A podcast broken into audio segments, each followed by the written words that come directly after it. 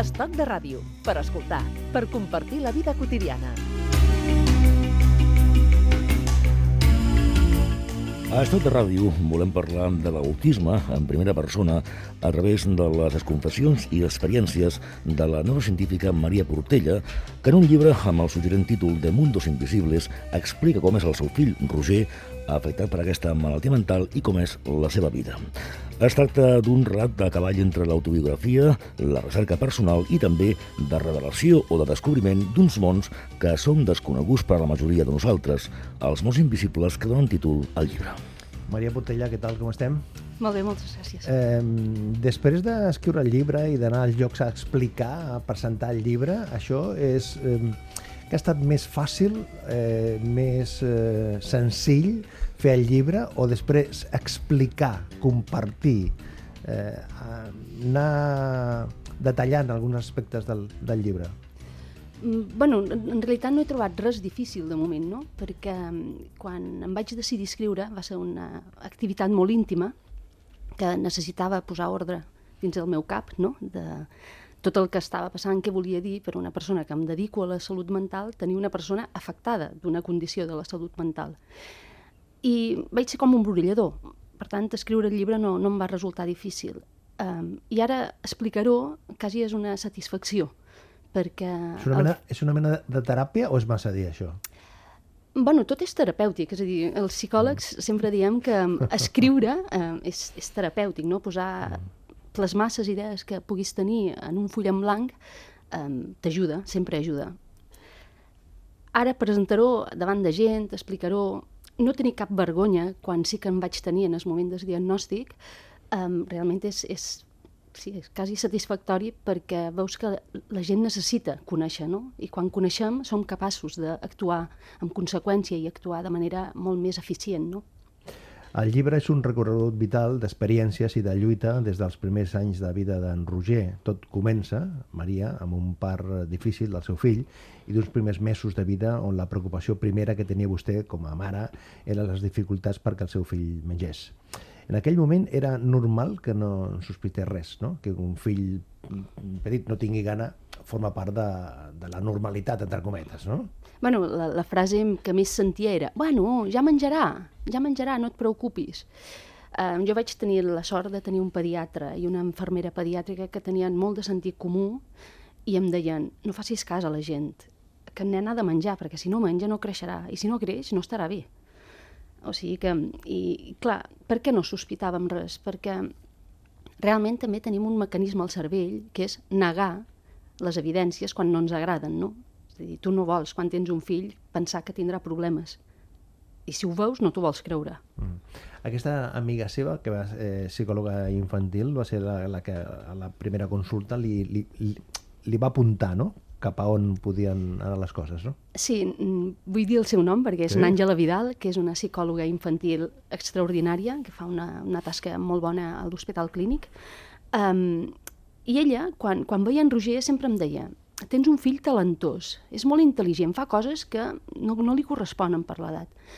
Però realment no, no va pensar que, que podia ser autisme perquè quan són tan petits, clar, i ella mm, el veia interactuant amb els adults. És dir, nosaltres vam començar a veure que realment hi podia haver una dificultat que estava afegida era quan es va començar a relacionar amb els altres nens.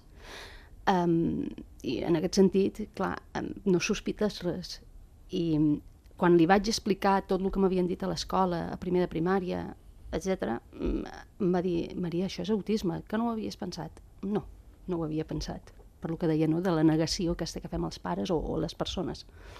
I a l'escola us deien que es comportava de manera diferent que la resta de nens, és a dir, el més normal d'un nen petit és que a l'escola doncs es porti millor que a casa. En el cas d'en Roger va ser al revés, no? Completament al revés, sí. Completament. de fet, era fascinant perquè quan m'explicaven coses les altres mares que se'n venien a queixar d'en Roger, jo em quedava parada, que l'únic que se m'acudia era renyar el meu fill. Però com pots fer això? Com és que has fet això? Tal perquè mm, a casa era això, vull dir, un nen amb, amb unes converses, amb, amb llibres, que miràvem llibres constantment, costava menjar, però bueno, saps, anàvem fent la llàstima és que des de Petres fins a P5 no ens van dir mai que això fos un problema quan realment ho havia estat. No? És a dir, el deixaven un costat i no ens ho comentaven. Quan es portava malament, doncs el posaven un costat i ja està. I li demanàvem a la mestra, i com que acadèmicament sempre anava bé i va aprendre a llegir dels primers perquè ho va aprendre sol, i, um, no, no van pensar que tingués cap importància.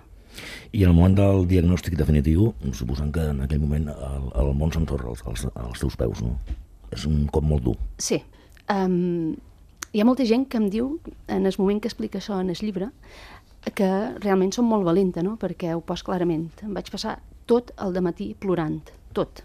És a dir, no, no, no estic exagerant. Uh, vam sortir a la, bueno, a la consulta, vaig començar, vam sortir, vam agafar el metro, amb el meu marit van dir, hem de marxar, anem a un altre barri, anem a dinar junts, no vaig parar dins el metro, pel carrer, a tot arreu, fins que m'acabava de dinar i vaig dir, bueno, va, què fem ara, no?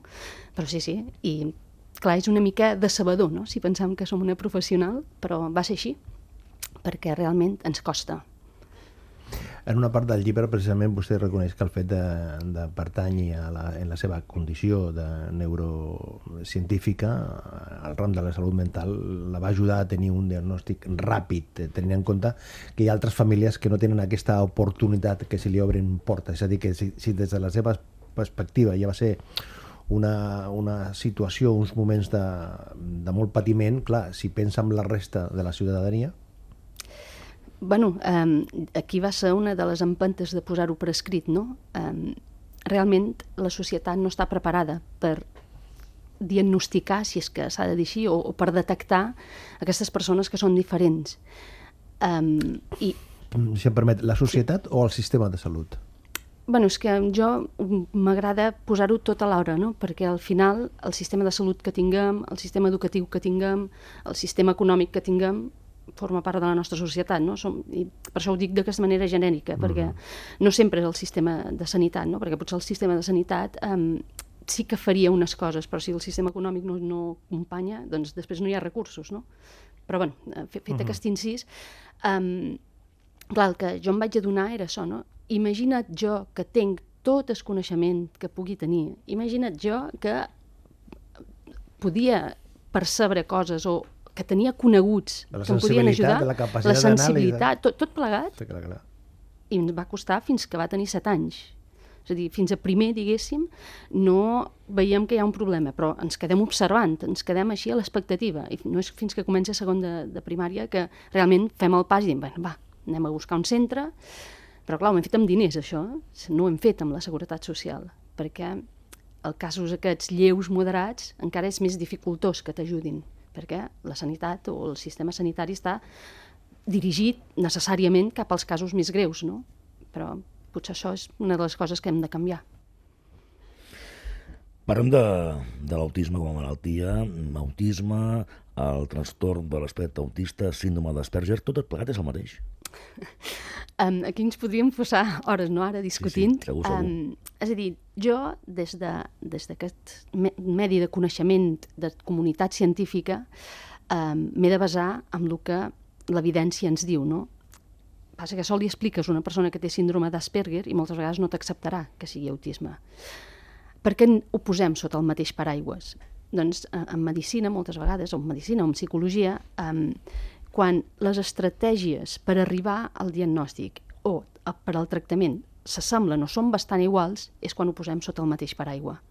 I en el cas de la síndrome d'Asperger, els trastorns del neurodesenvolupament generalitzats que no estan especificats, en el cas de l'autisme, doncs les estratègies per arribar al diagnòstic i les estratègies per ajudar aquests nens són molt semblants. I per això ens és molt més fàcil, com a comunitat científica, posar-ho sota el mateix paraigua jo abogo per això, perquè som científica i, i crec que el coneixement és el que ens ha de donar aquestes coses, però entenc que pugui tenir recances a nivell de carrer, no? Però per què? Perquè, perquè eh, si dius que és autista és més sever que si dius que té el síndrome de... Bueno, eh, és eh, sempre pels prejudicis, això, no? Mm. És a dir, la salut mental eh, és la part de la medicina o de la psicologia que eh, té un estigma major. Qualsevol diagnòstic, qualsevol etiqueta que tu posis de, de salut mental, porta un estigma associat, no?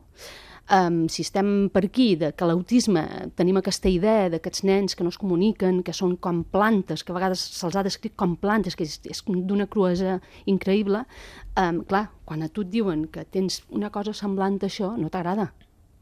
No t'agrada, i per això hem de fer veure que l'autisme és una cosa molt diferent i que té un espectre molt ampli i que sí que hi ha nens que tenen, a més a més, un retard mental afegit, però n'hi ha d'altres que no.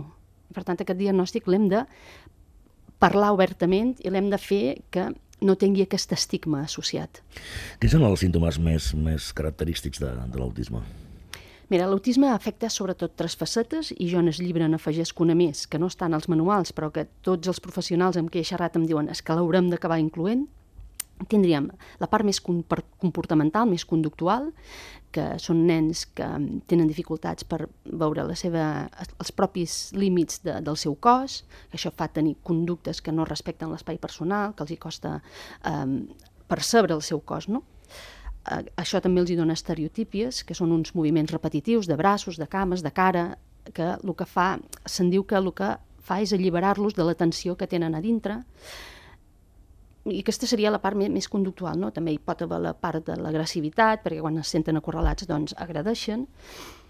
Aquest seria aquest aspecte. Després tindríem l'aspecte més cognitiu, intel·lectual, verbal, que són, bueno, tot dintre de cada una d'aquestes facetes um, tenim un aspecte, és a dir, pot ser molt variable, i en aquest cas um, la part verbal, la part de, de comprensió intel·lectual, doncs um, tenen molta dificultat per posar-se en el lloc de l'altre, i això els hi dona dificultats per entendre el llenguatge, per comunicar-se, però també per percebre el seu entorn. No? Ells són persones de fixar-se més amb el detall que no pas amb la globalitat, perquè la, la globalitat té un, un extra de processament que el fem a dintre del nostre cap, i ells és com si no tinguin aquesta capacitat.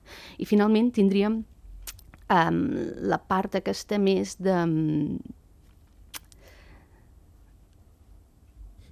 de la relació? Eh, això, perdona, la, la part més social, no? Uh, gràcies. Uh, aquesta part més social, uh, que és la que és més visible, finalment, no? És la que veus que són nens que per, per interaccionar amb els altres no saben com fer-ho i acaben molestant, acaben pessigant, acaben, perquè no saben com cridar l'atenció de l'altre i tampoc no se saben posar amb, amb la conversa, no? És a dir, per tant, els hi dona moltes dificultats de comunicació. Gràcies per ajudar-me. Finalment, hi ha aquesta faceta que jo he afegit, que és la la, aquesta disregulació emocional. I aquesta no està en els manuals. Però resulta que és la que empanya totes les altres facetes. És a dir, per què fa saltirons i, i fa així quan està content? Doncs perquè està tan content que ho ha de treure d'alguna manera. O perquè um, resulta que no acaba de processar el fet de que um, aquella situació és més complexa del que ell pensa. Doncs perquè queda com, com sobrepassat per l'emoció d'estar davant d'una situació social. No? Per tant, les emocions estan presents en tot, en tot moment. Mm -hmm. S'entén, no? És a dir, en, sí. en, en, el, en la cosa que es deia. I per tant, és una faceta que i a més ara els, els tractaments estan lluitant per incloure aquesta part, no? perquè si no, no acabes d'ajudar aquests nens però després tenen una, una gran capacitat per fer tasques eh, mentals ràpides i mecàniques, és a dir, que també hi ha aquesta... Abstractes, no? Que sí. Sí, Abstractes. perquè mecàniques no, eh? Uh Les mecàniques Abstractes. són les que tenen més dificultats. Abstractes. És dir, clar, mm -hmm. perquè um, una mica... Això, això és de, de collita pròpia, però és per l'observació del meu fill. Um, el fet de que ells tinguin aquesta capacitat tant pel detall fa que tinguin una informació privilegiada que la resta d'humans no tenim. I aleshores són capaços de veure coses, patrons, que nosaltres no podem veure. Nosaltres, com que ens quedem amb la globalitat, aleshores el processament és molt més directe i molt més planer, diguéssim, no? Però ells, clar, ells heu de pensar que la seva percepció, quan està en un centre comercial, és com si senti totes les veus, tots els llums, com si vegi tot, quan nosaltres no, nosaltres anem i potser no veiem res, perquè estem amb aquesta globalitat i ells estan amb el detall. Clar, aquesta informació, quan la la poden processar, realment els ajuda. Uh -huh. Els ajuda a, a, a fer un salt molt més alt que nosaltres. Estem parlant del llibre Mundos Invisibles de la doctora Maria Portella que ens acompanya avui aquí a Estoc de Ràdio.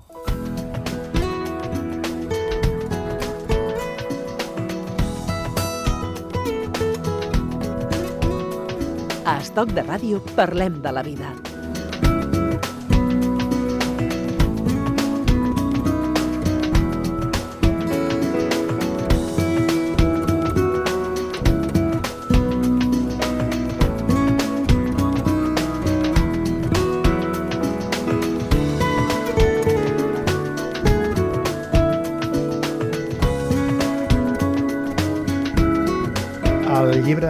Testimoni, podem dir?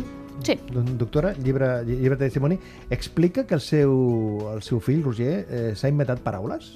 Sí, és una cosa també molt característica dels nens amb, amb autisme.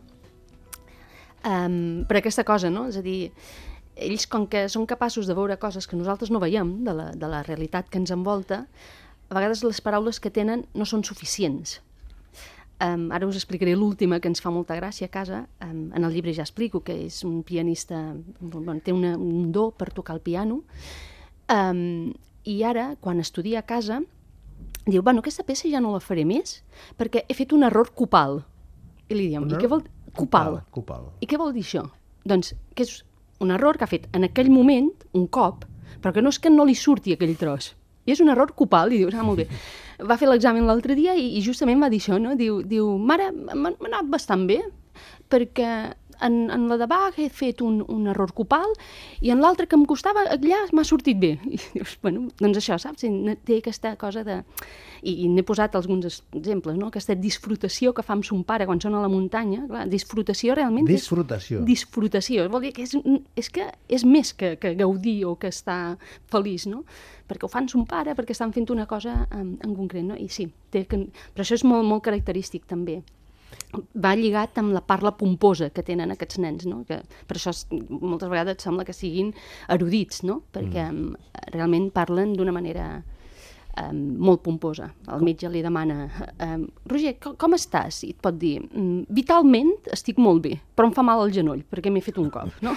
però vital, dius, vitalment, clar, el metge riu no? i la gent flipa una mica, no? perquè realment és una manera curiosa de, de contestar. Els diàlegs aquests amb el, amb el seu fill, a la, a la família, estan acostumats ja o sempre estan amb, amb, amb, o sigui, amb l'antena a veure quin, quina és la quina és la, la incorporació, aquesta modalitat, aquesta, aquesta variació que fa del llenguatge per agafar perfectament el que, el que vol dir? bueno, eh, jo crec que aquí hem de separar molt el que som son pare i sa mare, que som nosaltres, mm. de la resta. La resta, clar, els hi fa gràcia i ja està. Després ho obliden. Clar, a casa ens hem acostumat a observar-lo, no? Perquè és una manera um, tan fascinant que, que realment estem molt atents amb això. Uh, però jo crec que la resta de gent ho deu dir, deuen fer una cara així una mica de sorpresa, però la conversa continua. O a vegades dir, però què vols dir, Roger? I ja està, no? Amb això es queda. Però si em permet, doctora, eh, eh, sí. explica aquestes, aquestes circumstàncies, aquestes vivències, i ara li, li parlo més a la mare, no? Perquè uh -huh. ho explica amb, nat amb, nat amb naturalitat i amb felicitat, si em, si em permet l'expressió, no? Quan, quan, quan explica aquestes, aquestes aportacions eh, del, del llenguatge del seu fill. En, en, allò que diu orgull de mare, no? Bueno, és que, que què m'ha passat? És dir, ara aquest llibre és, és el recull d'uns anys, d'uns anys que han estat durs, han estat difícils. Però què m'ha passat durant aquests tres anys? Que jo d'estar preocupada, d'estar nerviosa, d'estar um, desesperançada pel futur, de pensar que el nen patirà molt en el futur, clar, m'estic adonant que quan te'ls ajudes tenen moltes coses a oferir. I aquests mons que hem invisibilitzat nosaltres, en realitat són mons fascinants. Són mons que poden oferir moltes coses. Són mons que eh, realment són eh, molt diferents als nostres, però que per, no per això són pitjors al revés, no? que a vegades poden aportar coses molt millors. I per això tenc orgull, perquè, eh, és a dir, encara ens posant nerviosos quan tarda més de tres quarts d'hora per esmorzar, però, clar, també llavors dius, clar, és que té síndrome d'Asperger, saps? Què, què deu estar fent ell ara, no? Ara d'esmorzar de, i per això no està menjant. O què és el que no està com ell li aniria bé per menjar-s'ho ràpid, no? No t'hi acostumes, però ho acceptes. Hi ha, hi ha un, un moment del llibre, una part del llibre, vostè parla que ha viscut un procés personal, vostè com a mare, eh, que qualifica amb quatre paraules. Negació, ràbia, tristesa i acceptació. Això és el dol. En realitat he volgut descriure les fases de dol que els psicòlegs coneixem molt bé i que es donen en qualsevol mm, moment de crisi. És a dir, el dol l'associem molt quan perdem una persona estimada, perquè és, és un procés que està molt associat, és una, una pena molt gran, és una pèrdua, el sentiment de pèrdua és molt gran, no? I aquestes fases estan molt ben descrites. El que ens hem adonat és que eh, hi ha molts altres moments de crisi que també tenen aquestes fases de dol. I per tant, eh, jo quan estava escrivint em vaig adonar que el que m'estava passant, el que m'estava m'havia estat passant i el que m'estava continuant passant era això, que estava fent un dol. És a dir, vaig fer la negació del principi i vaig tenir la ràbia de dir per què nosaltres? I també vaig tenir la tristesa que hi ha dies que encara tens aquesta cosa perquè penses ara anirà a l'institut, què passarà, perquè ara està molt ben acceptat a l'escola, però són preocupacions, no? I l'acceptació. I fixeu-vos que l'acceptació està oberta encara, és a dir, no és un procés tancat, perquè n'hem d'aprendre molt encara d'ell. S'ha de lluitar amb els prejudicis? És una lluita és, Molt. és una lluita... Què costa més? Lluitar en contra dels prejudicis o lluitar per dotar-nos d'una d'uns recursos econòmics que comportin uns recursos eh, científics? M'agrada molt aquesta pregunta, perquè hi he donat moltes voltes.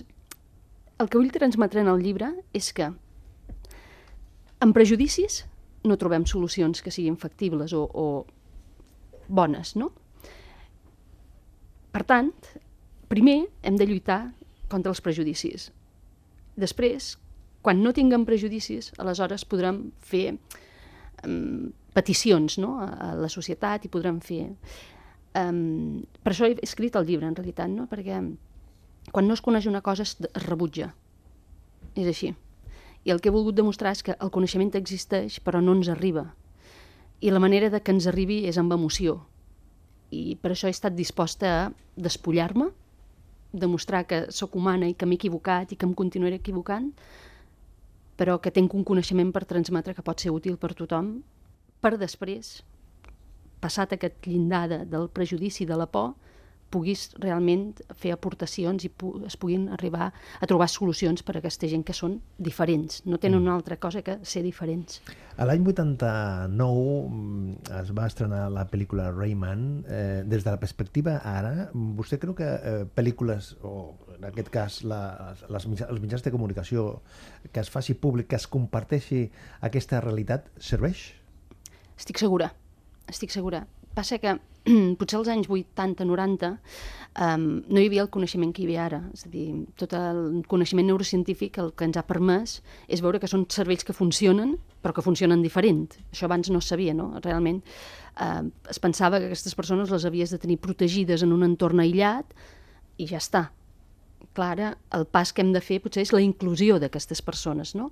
I això és el que jo crec que com a mare, com a científica, com a, com a ciutadana, és el que hem de lluitar, no? que la diferència no sigui una trava per ningú, perquè ho hem aconseguit en moltes altres condicions, que no siguin una trava. Doncs ara el que es requereix és que l'autisme, el neurodesenvolupament, tota la salut mental no tingui traves i que se'n pugui xerrar obertament. De fet, hi ha una associació que es diu justament així, obertament. I aquesta associació estan fent això, no? que, que realment no hem de tenir vergonya quan tinguem una condició que sembla que ens treu de la normalitat, no? Perquè encara ara m'han de dir què vol dir ser normal. Hem començat la conversa amb, la, amb el tema principal de la banda sonora de la pel·lícula Rayman i acabem amb una peça musical de la mateixa banda sonora. Mundos Invisibles, de la doctora Maria Portella. Doctora, gràcies per compartir aquesta estona, enhorabona per, per al llibre i gràcies. A vosaltres, moltes gràcies. My flag boy and your flag boy.